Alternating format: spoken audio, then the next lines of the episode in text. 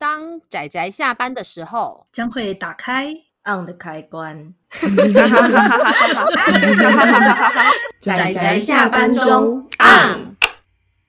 各位听友，大家好，欢迎收听仔仔下班中，我是大酸梅，我是趴趴熊。大家今天看漫画了吗？看了，看了。耶！Yeah, 我们今天来到了在地科幻系列的最后一本。那我们今天要讲的这部作品叫做《二零七之骨》。耶 Yeah!！Yes。大家知道人体总共有几根骨头吗？大家知道吗？我知道了，你知道吗？其实我不知道。那你看完这部作品，你知道了吗？我知道了。为什么我们一定要这样对话？就是我们两个对话永远都这么白痴。对，好了，那我们今天要讲，不就是要听这个吗？哦，真的，那我们的白痴的对话就到这里告一段落。那我们这部作品就讲到这里，这样子。哎、欸，这样子对那个林依晨老师有点失礼哦，超超没礼貌，这样子。好了，那我们今天要讲的这部作品就叫做《二零七之谷》。对，有一些读者或听友可能不知道的话，就会不清楚为什么这部作品要叫做《二零七之谷》。那这也跟它里面的算是这个科幻兼奇幻的设定有点关系。嗯、那为什么叫二零七之骨？最主要的原因是因为人体全身上下有两百零六根骨头。那里面的这一个算是主角们，他们是属于一个非常特别的种族，算种族吗？家族吧。哦，对，比较特别的家族，跨种族，要 被骂死。好了，那。他们算是一个属于一个特别的血脉、特别的家族。那这个家族，他们出生的孩子手上会握着一根骨头，所以因此除了他们自己本身有两百零六根骨头以外，他们手上握着的那一根骨头就是第两百零七根骨头。那这个第两百零七根骨头又会是人体身上的身上某一处的一根骨头。对，但这个骨头是随机的，就是怀孕的时候，应该说小孩出来之后才会知道。对对对，那。哎，其实好像也不会，就是可以扫超音波就会看到。对对对，所以那为什么这个设定很特别呢？就是来自于这个种族，它其实出生之后，这一根他们手上握着的骨头会成为他们的武器。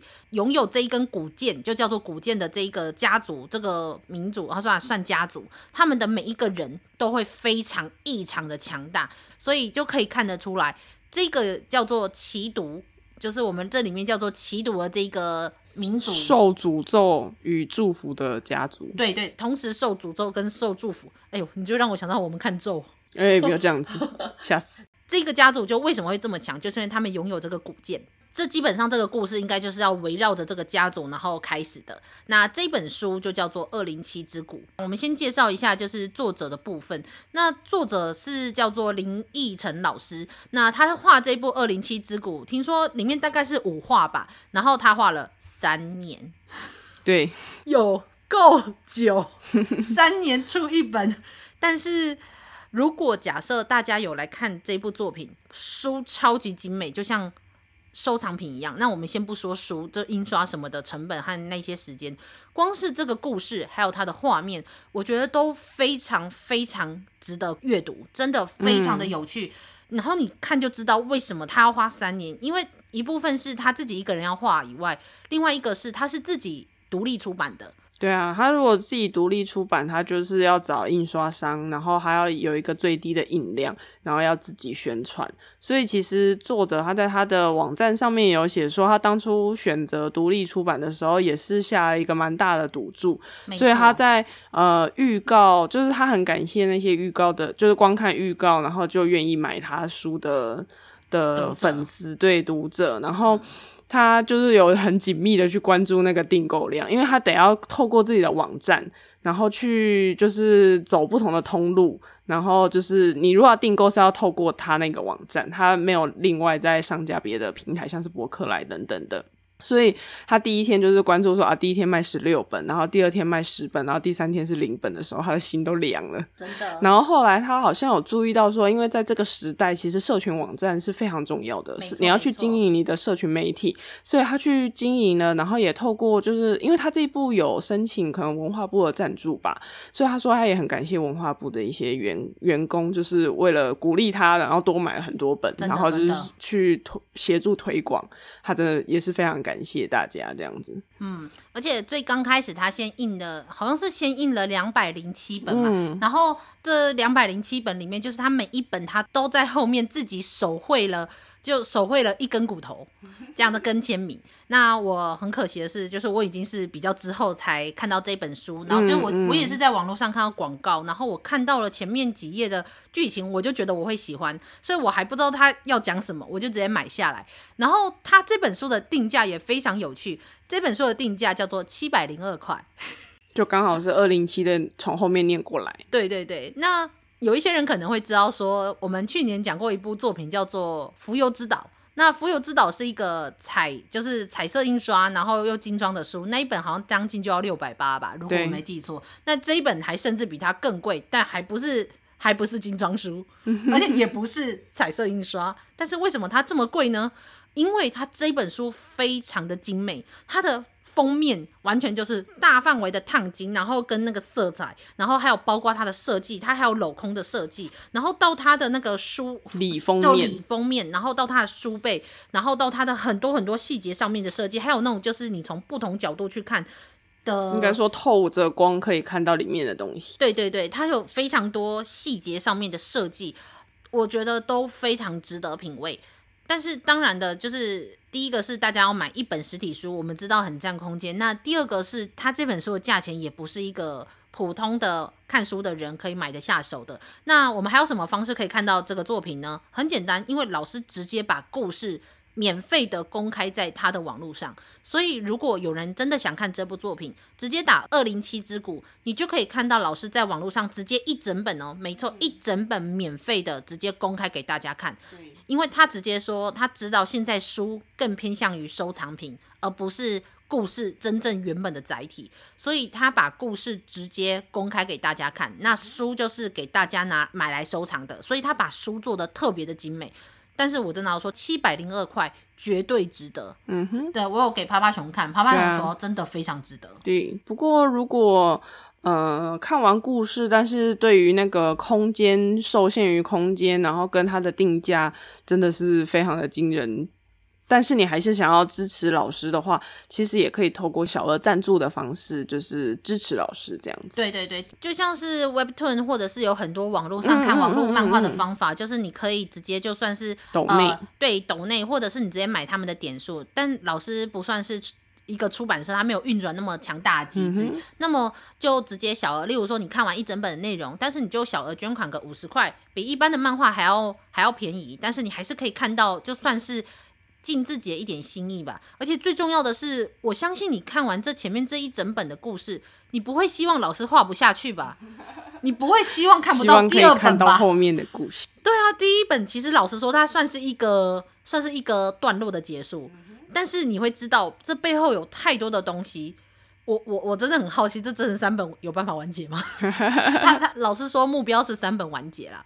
但我是希望你画超过我不会介意的。对，老师，如果你画超过我们不会介意，我们会努力继续买书。我希望下次我是可以买到那个两百零零七根骨头的人。我以为你要说买到两百零七本，吓死我了。两百零七本我就我我真的买不到，没有没有那个钱。但是没关系，我们虽然没有那个钱，但是我们也许有一点点小小的影响力，可以让大家去买书。这样子，之前那个出新春的时候，就是大家有很多人都不来抽书，然后就告诉我说他买书了，那真是气死我。然后作者在我身边，他很开心，我就给他看，说我就说老师你看，大家都不抽书，只想买书。他说这样子我很开心，我说但我一点都不开心。好啦，这这题外话。那《二零七之谷》这部作品是真的很有趣，但是我们就是在这边先介绍一下，就是他是自己算是很少数，就是自己一个人出版。因为我们前面介绍的三部作品，虽然可能就是他们的连载或者是一些宣传方式没有到非常的盛行或有名，就当然跟很多流行的日漫比起来，真的是不怎么有名。可是他们仍然是有出版社在后面协调的。诶，而且我觉得这件事提到这里，我们有时候也要说，虽然我们常常在吐槽出版社说什么啊、呃，你不出后面啊，都断尾啊什么的，但是我们其实也知道，要运转一个出版社买版权，然后跟把一部作品好好的印刷重置、嗯、这件事情，其实是耗费很多成本跟人力的。对啊，所以像我们说老林奕晨老师这一本画了三年，所以包括印刷啊，然后他自己还要。去跟印刷的那个公司仓储出货，对对对，然后都是自己来。你去看那个 IG 跟网站，你就看他花了多少时间在处理印刷的上面。我跟你说，他就说为了这件事情，他变瘦了。我觉得我懂，我懂，这个感觉压力很大，真的。而且你也会担心卖的不好，真的会会忧虑，真的真的会很担心。但是因为就是如果要靠出版社的话，可能目前的出版社要提供国人漫画家好好的以这个为生是非常困难的，嗯，所以我们才会虽然大家可能会感受到我们都在催大家买书，但是我们最重要的还是希望好看的故事可以一直被。画下去，然后也可以被保存，然后也可以被大家所知道。对啊，我们到现在都还没有讲故事内容。对啊，你看我们都还没有讲故事内容，就在这里政治正确。大家有没有觉得我们很努力？不是，我们好烦。对，我们好烦。我们就每一集都在叫人家买书，但是我们就在耳提面命跟大家说买书的重要性。好了，那我们介绍一下就是故事的内容。那故事的内容就是我们刚刚有提到说有一个叫做奇毒的这个算是。民族就是这个血脉，那他们有一个非常特别的状况，就是出生的时候，他们的婴儿胎儿手上会拿着一根骨头嘛，那那根骨头就叫做骨剑。但是有一个比较最特别的，就是当这个胎儿要出生的时候，它不是像一般的儿童一样，就是不像一般的胎儿一样，它是从阴道出来，它是会借由这个骨剑，然后刺破母亲的肚子，然后出来。那同时。奇毒他们家的孩子在成在胎儿还在母亲的肚子里面的时候，他们所长出来的胎盘会侵蚀母体的，就是子宫壁跟肌肉层会长到母体里面去，因此生下生下奇毒的孩子的母亲生完之后就会死亡。就在他破体而出的时候，拿古剑破体而出的时候，基本上母体都会死亡。这也是为什么，就是奇毒虽然强大，但他们要不断的到处去征战，然后抢得其他地方的女人，他们才有办法延续自己的种族跟这个家族。对，而且嫁进奇毒家的女人注定活不过三十岁，好悲哀。在前面的时候，你会知道说奇毒的男人很强大，但是随着你这本故事，你慢慢的，这第一本这算是第一本嘛，那看慢慢看到之后，你就会知道奇毒家如果出生的是女孩，那她又会有怎么样的命运？其实老实说，我觉得这有有点像是宗教一样，而且他们在出生的时候，旁边的不是医生哦，是很像是那种祭祀一样的存在的人，啊、嗯，对，然后在这种很像是诅咒的状况下。虽然它同时又搭配着骨头，像是这种算是医学的解剖知识，但是又带着这种奇幻力量，但是里面又有装甲，所以你就可以知道这个故这个世界有多么的丰富，真的是非常的有趣。我那时候看前面几页就看到欲罢不能，然后而且那个画面画的之美丽之漂亮。那故事的开头，它是另外一个叫做半龙帝国的一个算是将，他是少校，对少校。然后他是医官，他是军里面的医官，类似研究者，就是医学医学相关的知识的研究者。然后同时也算是一个少校。然后他为了要研究为什么奇毒家的这个生产的的生产的孩子为什么会有这么多奇怪的状况，然后导致奇毒这个种族家族。不断的到处征战这件事，他决定自己假扮成他们国家的公主，去跟奇毒联姻，然后最后怀孕了之后，他要趁呃趁奇毒的这个孩子的胎盘还没有侵入他的母体之前，赶快再冲回他的帝国，然后想办法把胎儿取出来，然后希望最好的方式、最好的状况下是这个母体跟这个孩子都可以活命。对，然后因为他逃嘛，所以就一定会有追兵。然后追兵就是我们的男主角，叫做奇图哈赤邪。是，然后他的古剑叫做环锥。我觉得就是昨，因为昨天就是 L 大有来，然后就是我们在跟他推荐这一部作品的时候，很好笑，我们就一时之间想不起这个字，我们就想说环锥，环锥意思要怎么讲？我就突然记得好像之前有看过，我就说跟 L L 大嘛，我们家 L 大就是医疗人员，所以我就跟他说啊，我知道了，我看到了，那个就是那个就是 C one 啊，C one，然后哎，他就说哦，C one，你早说嘛，我就想说你们你们这群医疗人员是怎么一回事？对，大家都很懂啊，对，中文不行就对了。不可以讲中文，真的，这样子，我们都跟人家说拜托你讲中文，然后我们跟他们不可以讲中文。嗯，不过其实那时候在泡泡熊在看的时候，一开始以为就是那个逃走的那一位，就是我们刚刚说的那个少校戴恒波夫人，我本来以为他是主角。就是本来啦，本来以为，但是当你看到第一集的最后面的时候，哦、他真的是人气主角呢。他其实算是人气主角，他非常的抢眼。在这里面前面会出现几个半龙帝国的人，但是你会后来才发现，这些人都不是主角。但是他借此去带出主角的这件事情，对，充满了充满了命运，然后跟一种震撼力。我觉得这样的，就是无论是他分镜的安排，然后到他画格的设计，然后到他里面的这一些背后的。世界观的设定，科幻、奇幻，然后兼解剖学上面设定，每一个都非常精彩，然后故事超级好看，充满戏剧性，充满张力，引人入胜的这种程度。真的，我只能说老师完全用爱发电吧，三年呢、欸。对啊，超棒！你三年就等于说你还要用别的方式养活自己，同时创造这个故事。对。所以我们才会说，就是尤其他是，就是其他人可能还有更多的资源，但是就我们讲的其他作品还算是有比较多的资源嘛。但是可能就是老师就是花了这么久的时间画了这部作品，所以我真的很希望大家可以去看看他，或者在网络上看看他。我我我觉得我我们在这里讲太多，就会变得很像是在介绍这个世界。但是最重要的是这个故事。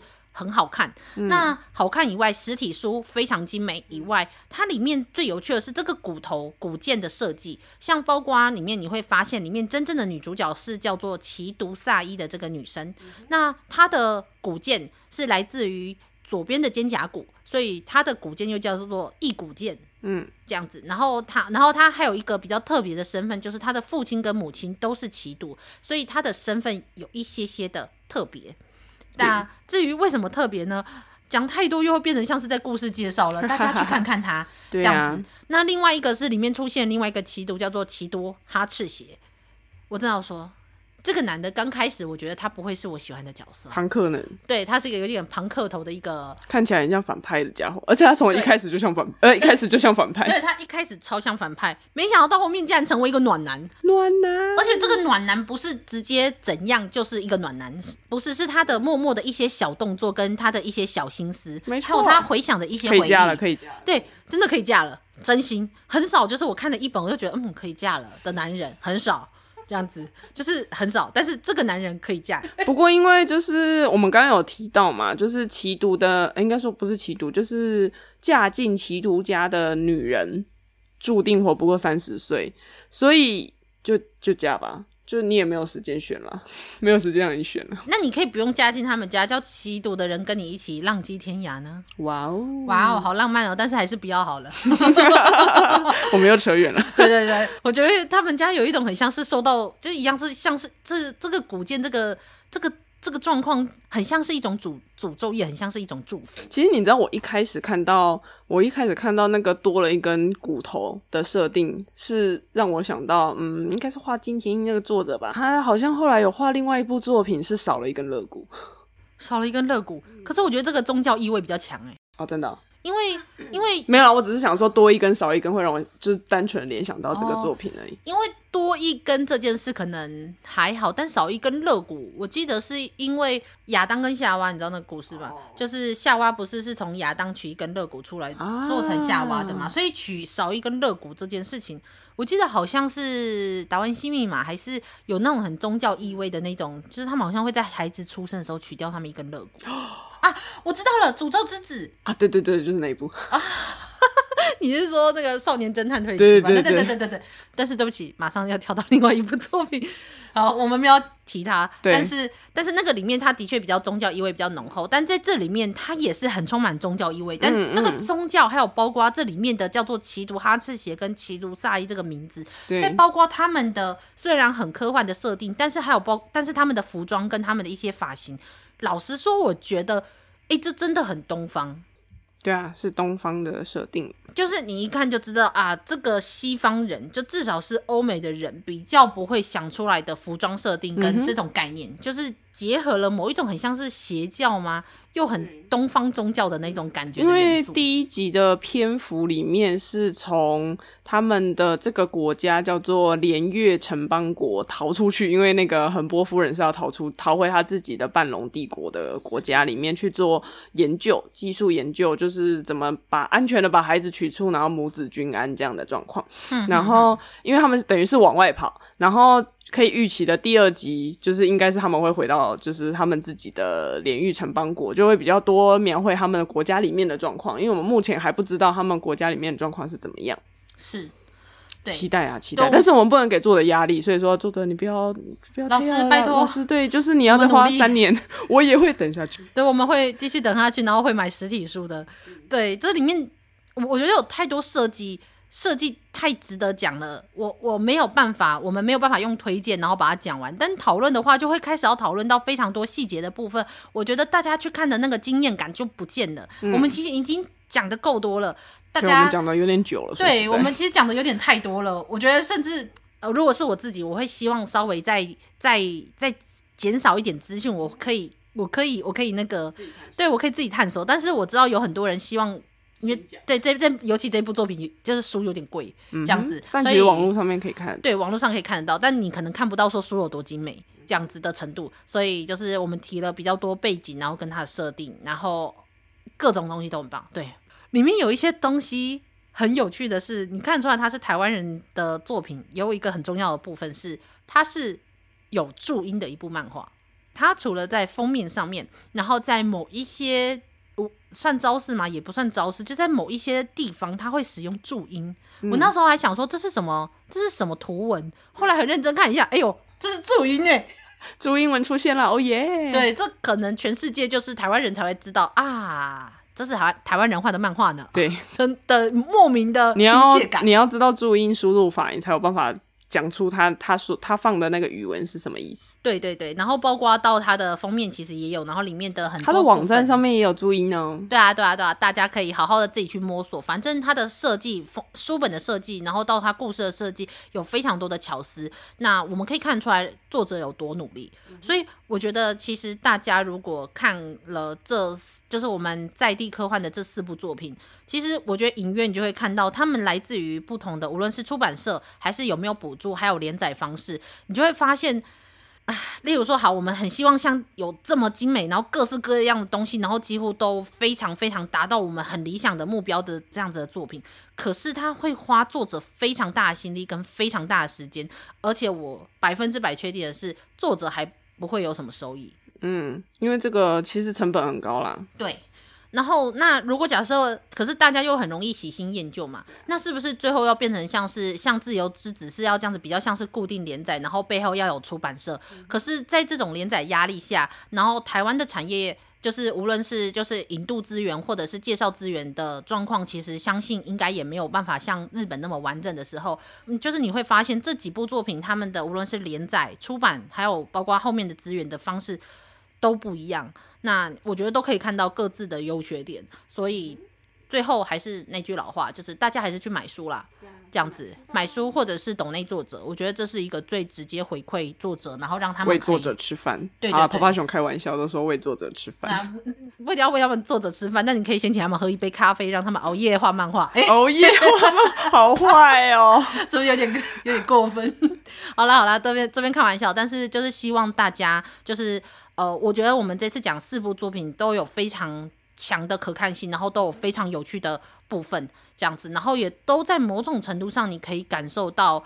你可以感受到，就是很充满台湾的，就台湾或者是我们所谓的东方人的科幻元素，我觉得是非常值得阅读的作品。所以，我们这个系列应该算是到这里要告一个段落。那不知道我们下一次还有什么其他作品呢？我应该会先请假一阵子，因为我有点累。对啊，阿直，阿直会回来。回归。对对对，阿直最近请假了，所以这四集节目就是由我跟趴趴熊就是担当演出。但我相信大家非常怀念阿姑跟阿直的声音，所以我会叫他们下一次多出来几次，这样子。好的，那我们这一次的系列就这样到这里，就是告一个段落。那我们大家下次记得再收听我们节目的其他推荐的作品哦。不知道大家有没有注意到，我们这四集里面就是 OP 跟 ED 有点微妙，大家可以再仔细听一下。对对对，大家可以隐约听到我们这四集的 OP 跟 ED 都会有一点跟历届有点微微的不一样啊。好哦，那我们要播放 ED 了，请大家仔细听。啊，上班，工作啦！我不要上班，我回去回去工作喽。阿志，我不要，你要不要养我？对，我们会偷偷的在原本既有的 OP 跟 ED 上面偷偷的再加花。好的，好的，所以希望阿志可以听到这里。耶嘿，拜拜，拜拜。